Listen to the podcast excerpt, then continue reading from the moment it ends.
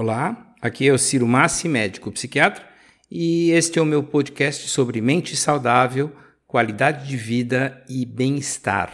No episódio de hoje, nós vamos conversar um pouquinho sobre a importância do pensamento negativo uh, que gera, que pode acabar gerando a depressão.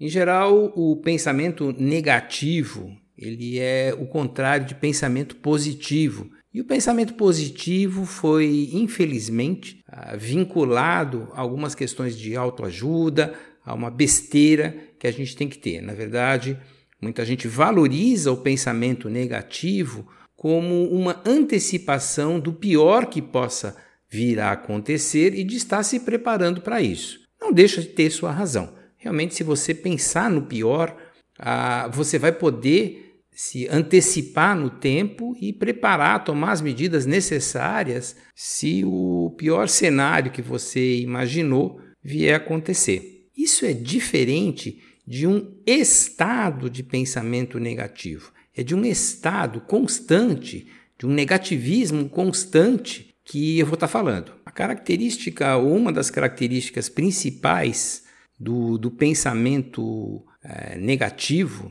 é, excluir, deixar de lado os acontecimentos positivos da, da vida, focando, selecionando apenas os negativos. As pessoas que têm diagnóstico clínico para depressão têm como um dos sinais ficar ruminando as experiências ruins que parecem que não saem da cabeça. Elas têm muita dificuldade em sair desse ciclo vicioso de apenas focar no negativo. Essas pessoas também têm grande dificuldade de pensar no longo prazo, o que é um outro jeito de falar que são imediatistas, né? Procuram as gratificações das suas ações uh, imediatamente, têm dificuldade em deixar para depois a, a resposta positiva, né? a gratificação pelas suas ações. Outra característica das pessoas uh, que tendem ao pensamento negativo é uma, um estilo de avaliar os seus resultados em termos de tudo ou nada, branco ou preto. Ou seja, o comportamento ou ele é absolutamente perfeito ou ele é um completo fracasso. Essas pessoas negativas com grande frequência também colocam padrões de exigência tão elevados que se tornam praticamente impossíveis de, de serem atingidos. E isso acaba gerando uma sensação quase que permanente de culpa que são muito é, é uma sensação muito comum esse sentimento de culpa nas pessoas que vivem na negatividade, nesse pensamento negativo. Uma outra característica das pessoas negativas é que elas tendem a se gratificar de modo insuficiente. Então, se cumpre o que se comprometeram a fazer, resolveu fazer e terminou, isso significa que não fez nada a ver,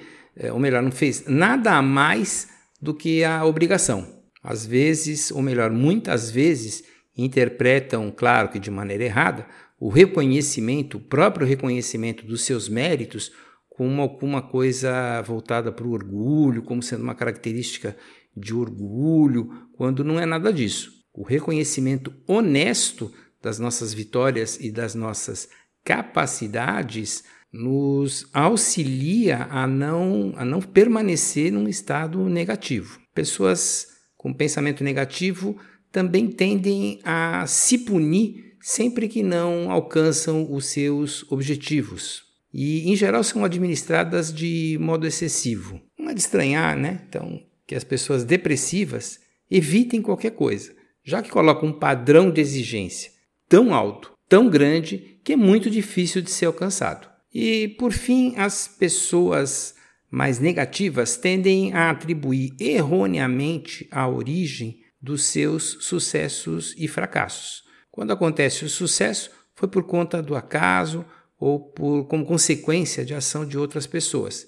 E os fracassos? Os fracassos, em geral, são atribuídas à própria culpa, a si mesmas. Olha só, se esse padrão de hábitos de pensamento, de comportamento, uh, forem constatados, se você constatar na sua própria pessoa ou uh, de uma pessoa que está ao seu redor, é interessante procurar uma, um auxílio profissional para esclarecer se não está acontecendo aí uma, uma depressão. A depressão clínica ela é uma doença, como outra qualquer. Não é defeito de caráter, não é defeito de personalidade, não é sinal de fraqueza, não é falta de força de vontade para superar suas dificuldades. Na, na presença de um pensamento negativo de tal grau que já esteja configurando uma depressão, é preciso sim procurar auxílio psiquiátrico. Os tratamentos psiquiátricos modernos, contemporâneos, conseguem reduzir o sofrimento de um grande número de pessoas. O, o pensamento negativo, como eu descrevi,